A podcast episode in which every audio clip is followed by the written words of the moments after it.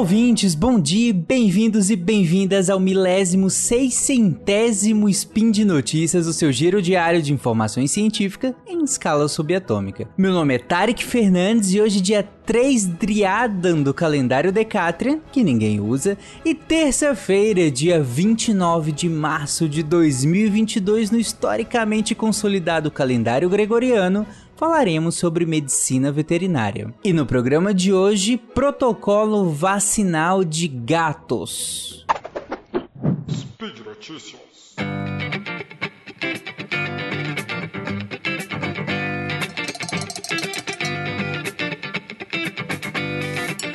Oi, pessoal. Bom, no meu último spin de notícias, eu falei sobre o protocolo vacinal de cães e, de modo geral, também a importância de vacina para animais e tudo mais. Esse episódio vai ser focado nos nossos queridos gatinhos.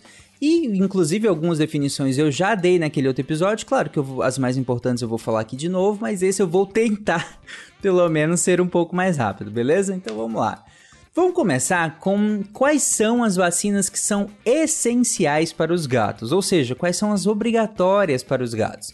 De acordo com o, o, grupo de diretrizes de vacinação da Associação Veterinária Mundial de Pequenos Animais, as vacinas essenciais elas são aquelas que todos os gatos, independente de circunstância, de localização geográfica, devem receber. Por quê? Porque essas vacinas vão proteger esses gatos de doenças que são graves, são potencialmente fatais e que tem distribuição mundial. Por isso que a Associação Mundial tem essa prerrogativa de poder dizer, bom, essas aqui são obrigatórias para todo mundo, ok? E quais são elas?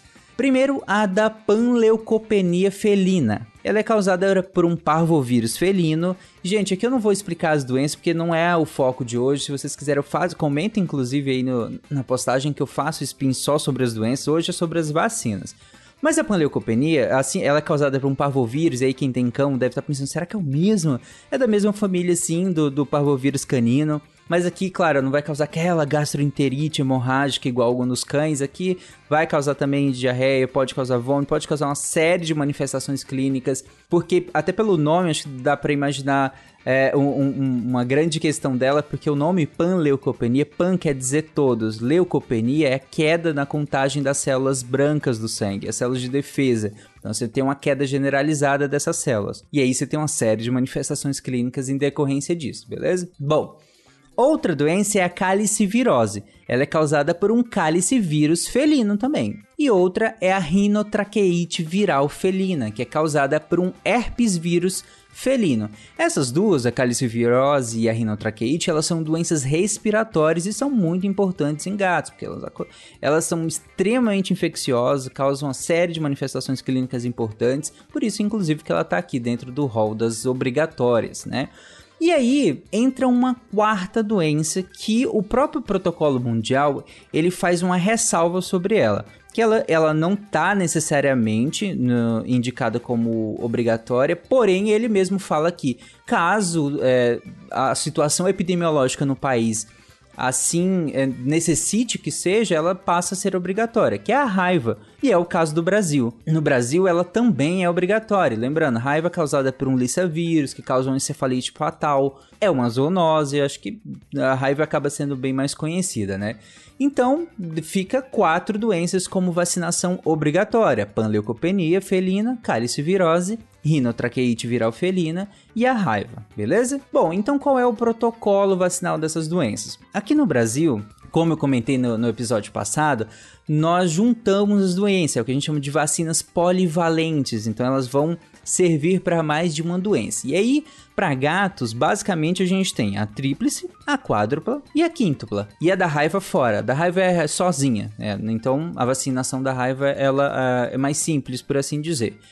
A tríplice, que é a que nós vamos começar a explicar agora, ela justamente pega essas três doenças que eu falei que são obrigatórias. Ela é uma vacina polivalente e vai pegar essas três. Então, bom, né? Porque já tá as três lá e elas são obrigatórias de qualquer forma.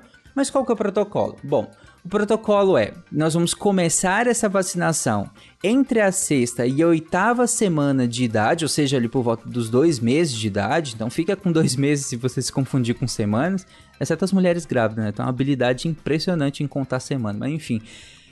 A partir dos dois meses de idade, nós vamos começar essa vacinação. O intervalo entre as doses fica entre duas e quatro semanas. Vamos colocar um mês de intervalo, então.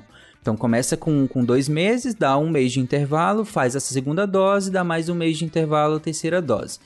E aí você pergunta, ah, mas quantas doses? O guia fala que a última dose precisa ser depois da 16ª semana de idade, ou seja, quatro meses. Então você precisa começar depois dos dois meses e a última dose precisa ser depois dos quatro. Então se você se o seu animalzinho deu, tomou uma dose com dois meses Aí pula um mês, ele vai tomar com três meses. Pula um mês, ele toma com quatro meses ou quatro meses e uma semana. Pronto, acabou o protocolo. Esse, esse início de protocolo, né? Que aí seriam essas três doses. Ah, mas eu levei o animal com três meses. Ah, então beleza, ele vai tomar uma, uma dose com três meses, pula um mês, uma dose com quatro meses e pouquinho, pronto, acabou o protocolo. Esse inicial, beleza? Entenderam? Então fica uma dose com, com a partir dos dois meses, depois pula é, um mês para a segunda dose, e sendo que a última precisa ser depois dos quatro meses. E aí faz um reforço dessas doses, desse primeiro protocolozinho. A gente vai fazer um reforço quando ele tiver seis meses de idade ou um ano de idade, de seis a um ano de idade. Por que esse reforço? Para garantir que todo mundo que teve esse protocolo inicial realmente consiga é, soro converter, ou seja, montar uma resposta imune bem montada contra essas doenças. Porque pode ser que um, alguns animais não tenham conseguido montar direito a resposta, então por isso que faz essa dose de reforço ali entre os seis meses e um ano de idade. Aí você pergunta, ah, mas por que, que não vai montar? Por variações diversas, tanto variações individuais é, do, do, próprio indivíduo, né, quanto variações epidemiológicas, variações do agente etiológico e mais também uma coisa muito importante que é a questão dos anticorpos maternais. Esses anticorpos que os, os filhotinhos adquirem da mãe ali no processo de amamentação, eles influenciam, eles interferem muito na montagem dessa resposta contra essas doenças. E aí chega um período que, de uma janela ali que é muito perigosa, porque esses anticorpos já não conferem uma proteção eficiente então eles estão num nível que eles não são mais protetivos, mas o pouquinho que eles têm já in interfere na questão da vacina. Então eles não protegem, mas interferem na resposta vacinal. Então por isso que, é, inclusive por isso que tem que ser feita uma dose ah, obrigatoriamente depois dos quatro meses. Lembra que eu falei que termina o protocolo obrigatoriamente nos quatro meses ou mais? Porque é ali que a gente sabe que já está em declínio essa imunidade maternal. E aí a gente também faz esse reforço é, entre seis meses e um ano de idade. A imunidade contra o, o parvovírus, que está aqui dentro dessa tríplice, ela de modo geral dura, pode durar vários anos. Mas a imunidade contra o herpes vírus e o cálice vírus já não dura tanto assim. Então por isso que a gente tem que ajustar esse protocolo. Porque se fosse uma vacina para cada um, aí beleza, gente. Um, ah, então o parvovírus dura mais, então a gente faz só daqui tantos anos. Mas como é uma vacina tríplice, aí a gente tem que ajustar para baixo, né? tem que pegar os que duram menos e fazer o protocolo de acordo com eles. Então como é que fica o protocolo?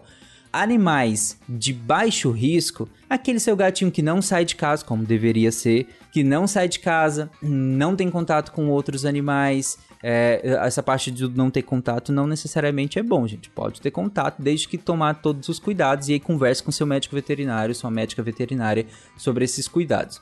É, então, esse animal domiciliado, que não tem contato com outros animais e fica sempre em casa e tudo mais, ele é um animal de baixo risco. E qual é recomendação? Que se que faça um protocolo trienal, ou seja, de 3 em 3 anos. Ou, só que se atentem que eu estou falando sobre a tríplice. Daqui a pouco eu vou explicar melhor por quê. Agora, se tem um animal de alto risco, que é um animal que tem contato com o ambiente externo, um animal semi-domiciliado, que não deveria existir gato semi-domiciliado, mas ele é semi-domiciliado, ou seja, ele sai constantemente de casa, pode passear e volta para casa, aí é um animal de alto risco aí a vacinação vai ser anual. Então, depois daquele protocolo básico de a partir de dois meses uma dose, vai espaçar essas doses de um em um mês até chegar nos quatro meses de idade para tomar a última dose. Depois ele toma mais uma dose entre os seis meses e um ano de idade. E aí agora o reforço vai ser anual nesse animal com alto risco. Todo ano ele vai, vai repetir uma dose da tríplice viral, ok? Bom, então, beleza. Esse protocolo, você pensou, ah, mas é filhote, e o adulto? Animais adultos e sem histórico de vacinação, aí a gente vai fazer duas doses com um intervalo de duas a quatro semanas entre elas, ou seja, um mês de intervalo. Então, qualquer animal. Adotei um animal, peguei, resgatei um animal que seja, eu não sei como é o protocolo vacinal dele. Duas doses. Uma dose, depois repete com um mês e pronto. Protocolo vacinal completo. Desde que ele seja adulto, claro, né? E tenha, e, e você realmente não saiba nenhum histórico de vacinação dele ok? Para quem é tutor de gato e também eu falei lá no início, deve estar tá pensando, bom, mas eu sei que existem outras, né, vacinas, tem a tríplice, a quádrupla e a quíntupla. E aí? Bom, a quádrupla, ela vai entrar já uma outra doença e aqui antes de falar da doença eu queria explicar uma, um outro conceito que a Associação Veterinária Mundial de Pequenos Animais traz no guia dela também, que são as vacinas não essenciais não essenciais são aquelas que elas são necessárias somente para os animais cuja localização geográfica ou o ambiente, né, ou estilo de vida coloca eles em risco de contrair essas infecções específicas. Então já não é mais para todo mundo. Viram a diferença das essenciais. Agora é, bom, se esse animal ele tem uma característica geográfica ou de estilo de vida ou, ou ambas, é, que coloque ele mais vulnerável a contrair essas infecções, aí a gente pode entrar com essas vacinas. Então há uma particularização epidemiológica, por assim dizer. E aí, seja ela geográfica ou de estilo de vida, ou ambos, né? As duas geralmente estão ligadas, as duas características. E aí, quem que entra aqui? Primeiro, a clamídia. A clamídia, ela é uma bactéria gram-negativa e ela vai causar alguns sintomas oftálmicos, alguns sinais respiratórios, mais leves do que, claro, a rinotraqueite, por exemplo, mas ela também causa alguns sinais respiratórios e oftálmicos, é, e aí a gente acaba tendo essa vacina para ela. Aí qual que é o, o protocolo para ela? E aqui só para ela, né? Individualizando ela como se existisse uma vacina só para ela, que não existe no Brasil. Aí seriam duas doses de clamídia, né? Sendo a primeira com um pouco mais de dois meses de idade, filhotinho, e aí um intervalo de um mês entre elas, beleza? Então, duas doses, é, ali por volta de dois meses faz a primeira, depois pula um mês, faz a segunda dose e acabou o protocolo. A questão é que a clamídia faz reforço anual. E aí eu tinha te falado lá atrás que animais que não têm risco, por exemplo, para aquelas doenças é, que eu estava comentando agora há pouco, é, poderia fazer um, um, um, reforço trienal. Mas agora a gente já tem uma que é de reforço anual. E agora? Porque estão todas juntas, é uma vacina quádrupla. Então eu tenho aquelas três doenças e mais uma quarta que é a clamidiose agora. Aí eu já teria que fazer ela anualmente, mesmo os outros protocolos sendo de 3 em 3 anos, se o animal não for, claro, exposto a essas doenças. Vocês viram que por isso que esse, o protocolo ele acaba sendo muito mexido por ter essas vacinas polivalentes, né? Mas enfim, vamos para a próxima. A próxima, que é a vacina quíntupla, ela inclui agora a FeLV, que é o vírus da leucemia felina. Ela, e aí vai causar uma série de distúrbios hematológicos, imunológicos, principalmente neoplasias, que é cânceres. Então, a FeLV ela é uma doença muito importante, ela pode ser uma doença muito grave em, em gatos. É, então, e por isso que, que ela vai entrar aqui. Inclusive, ela tem uma particularidade que eu já comento. Qual que é o protocolo dela, separando ela? Seria um, um, duas doses também de vacina, com duas a quatro semanas, intervalo entre elas, iniciando o protocolo com dois meses de idade. Então, igualzinho lá o protocolo da tríplice. E aí, o reforço com um ano, né? Um, um ano desde a última dose que foi dada, e depois disso, a cada dois ou três anos vai espaçando. Só que a Felv tem duas características importantes para ser dita sobre ela. Um é que ela passa a ser uma vacina essencial quando nós estamos falando de filhotes. Então, gatos até um ano de idade, ela passa a ser uma vacina essencial. Porque aí eu não vou explicar tudo, porque aí eu teria que entrar muito na doença, explicar conceitos de, de, de infecções progressivas e regressivas, por que, que alguns animais progridem, outros regridem, é, montam respostas melhores ou piores. Comentem aí no, no, no, no, episódio se vocês quiserem que eu faça um spin só sobre a felve ou só sobre essas doenças. Mas o fato é que até um ano de idade é, ela é considerada uma vacina essencial por conta de características próprias dela em relação à infecciosidade nesses filhotes. Então, esses filhotes tendem a manifestar uma doença, tendem a manifestar a doença e um curso mais grave da doença, entre aspas enquanto animais adultos já manif podem manifestar de outra maneira e montar outro tipo de resposta com outra eficácia em relação aos gatos filhotes. Por isso que até um ano de idade ela é considerada uma vacina essencial. A partir disso ela entra aqui onde a gente estava falando sobre vacinas não essenciais. Lembrando que a definição de não essencial não é que não, não serve para nada, é que ela vai ser usada sim, caso uh, o, o médico veterinário identifique que sim, esses animais estão numa localização geográfica, estão no estilo de vida que coloca eles em risco de contrair essa infecção. Aí ela, ela tem que ser utilizada caso o médico veterinário identifique que esse animal tá dentro dessa definição, beleza? Então, ok. Dentro dessa caixinha das não essenciais, a gente ainda tem a FIV, né, que é o vírus da imunodeficiência felina, como se fosse o HIV, né? É, e aí ele também tem diversas manifestações clínicas diferentes. A gente não tem vacina de FIV no Brasil, então nem precisa se preocupar em, em pensar o protocolo sobre ela. É, ela tem um, algumas controvérsias em relação à eficácia dela, mesmo nos Estados Unidos, onde a gente tem é, a vacina para ela. Uma outra vacina não essencial também é a da Bordetella bronchoseptic, ou da Bordetella, que é uma bactéria que causa doença respiratória em gatos. E no guideline da, que, que, eu, tô, que eu comentei mais, pra, mais atrás, a recomendação dela para gatos que sejam suscetíveis, tanto que é a definição de vacina não essencial. Mas no Brasil, ah, geralmente as, as, vacinas de bordetela, elas só têm indicação para cães. E eu particularmente não lembro ah, de alguma bordetela ou de alguma vacina que tenha indicação para gatos. Então, converse com seu médico veterinário, ele vai te falar se o seu animal ele tá suscetível ou não à infecção e se há um, uma maneira de, dele ser imunizado com, com vacina, beleza? Então, ok. Então, acho que ficou claro essa definição de vacinas que são essenciais, vacinas que não são essenciais. Lembrando, de novo, vacinas essenciais da panleucopenia felina, cálice virose e rinotraqueite viral felina ok? E aí a da FeLV entra como não essencial a partir de um ano de idade, ela sendo essencial até um ano, seja em filhotes ela é essencial. Essas três primeiras, panleucopenia, calicivirose e rinotraqueite, elas estão dentro da vacina tríplice, que é aquela primeira. A quádrupla acrescenta a clamídia e a quíntupla acrescenta a FeLV. Inclusive, por ter essas diferenças de protocolo, pode ser que seu médico veterinário, sua médica veterinária, escolha misturar, escolha fazer, começar com a tríplice, por exemplo, depois fazer duas de que sejam quíntuplas para pegar as duas doses de felv que são necessárias para imunização. Aí vai de, depender do, do, da escolha dele. Até porque uma outra característica que eu não sei se eu citei é que da felv há uma obrigatoriedade de testar os animais antes de serem vacinados é, para felv. Porque se você, se você vacinar um animal com felv com uma quíntupla, não vai ter, um, não vai ter problema para o animal. Mas é desperdício de vacina e o próprio guia, é, que eu tô, inclusive que eu já citei da Associação é, Veterinária Mundial de Pequenos Animais, uma coisa que ele preconiza muito é não dar mais vacinas do que o necessário. Porque não há necessidade de ficar dando mais vacinas do que ele preconiza que se dê. Então, por isso que essas ressalvas sobre questões epidemiológicas, por isso que vacina não é brincadeira, vacina é importante, vacina é importante que se siga a ciência, é importante que se baseie em evidência, é importante que seja definida por um profissional. Por isso que vacina tem que vir com consulta. Não pode ser só você ir num lugar, vacina e tchau, vai embora. É, até comentei no meu episódio anterior sobre cães a questão da vacinação em casas agropecuárias.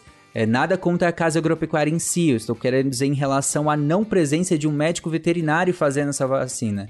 E aí a importância de, inclusive, dela vir acompanhada junto de uma consulta, para que o médico veterinário de fato faça uma consulta e possa te indicar qual é a melhor vacina para o seu animal. A, a, quais doenças esse animal potencialmente poderia se infectar e aí, qual a vacina necessária nesse caso? Vai ser a tríplice, vai ser a quádrupla, vai ser a quíntuple? Eu vou associar uma com a outra para fechar esse protocolo? Não é simples, não é brincadeira a vacinação. Por isso, leve seu gatinho ao médico veterinário para isso.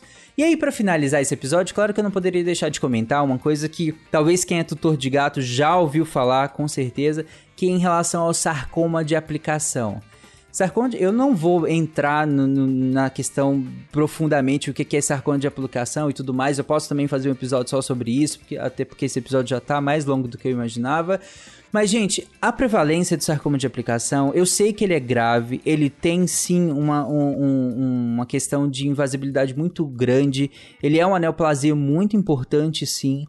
É, muito metastática e tudo mais, mas a prevalência dele é muitíssimo baixa muitíssimo baixa. Se a gente for considerar, inclusive, a prevalência de algumas doenças das, da vacinação não essencial, é muito maior do que de sarcoma de aplicação. Não faz o menor sentido sequer considerar sarcoma de aplicação se você na hora de avaliar qual vacina escolher ou se vacinar ou não. Dos critérios que, que o médico veterinário vai utilizar para te falar qual vacina vai usar, se vai usar ou não vai usar, se vai vacinar ou não vai vacinar, sarcoma de aplicação não tá neles, porque a prevalência é baixíssima. A gente é um a cada 12.500 até 20 mil, dependendo do estudo é, de vacinados. Então é uma prevalência muito baixa e não deve ser considerado na hora de tomar uma decisão de vacinar ou não vacinar. Onde a gente considera ah, o sarcoma de aplicação? O local de vacinação, por exemplo. Há uma, uma necessidade, há um protocolo de se vacinar, por exemplo, nos membros, em vez de vacinar no dorso do animal, nas costinhas do animal. Vacina no membro mais distal possível, ou seja, o mais distante do centro do animal possível. É, também tem a, a, técnica de vacinar ele na cauda, no rabinho do animal. Para que, que isso? Para evitar quaisquer problemas. Que caso aconteça, caso realmente essa estatística seja desfavorável no caso desse animal e aconteça o sarcoma, seja fácil de ser removido. Então, se for na cauda, vai ser fácil de ser removido, sem grandes repercussões para o animal. Se for num membro, de maneira um pouco mais distal, ou seja, mais distante do centro do, do, do, do animal, mais para a patinha mesmo, também é retirado com o mínimo possível de repercussão clínica para esse animal. Então, por isso que se faz essa escolha. É nesse momento em que o sarcoma de aplicação entra na conta, mas não no sentido de vacinar ou não vacinar. Vacinação é extremamente importante essas vacinas, essas doenças, principalmente as que são imunizadas obrigatoriamente. Elas são muito graves sim, têm alta mortalidade sim e é muito importante que seja feita essa vacinação. Beleza? Bom, gente, isso aqui foi um resumo baseado no guideline da Associação Veterinária Mundial de Pequenos Animais. É, eu comentei também lá naquele outro episódio sobre cães, sobre a importância da vacinação e tudo mais. É, lembrando que a própria associação deixa muito claro o quanto a gente deve adaptar essas recomendações para a situação epidemiológica do nosso país então do Brasil no nosso caso aqui. Então por isso que isso deve ser feito por um médico veterinário ou por uma médica veterinária é, sempre e com consulta de preferência, tá bom? Bom, e por hoje é isso. Todas as referências estarão na postagem desse episódio. O guia completo vai estar tá lá para você abrir, olhar, falar, conversar com seu médico veterinário, sua médica veterinária sobre ele. E considere fazer parte do patronato do SciCast, um pouquinho que você contribuir, desde que não vá impactar no seu orçamento já nos ajuda muito a continuar mantendo toda a estrutura do Deviante. Entra lá no Patreon, no Padrim, no PicPay e vem nos ajudar a divulgar a ciência. Tchau, gente. Um grande abraço. Lembre-se de usar fio dental, comer beterrabas e amar os animais. Até amanhã.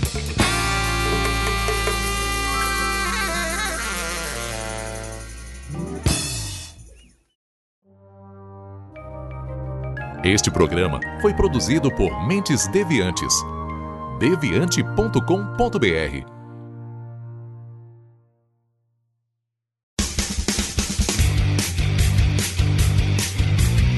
Cortes, edição de podcast.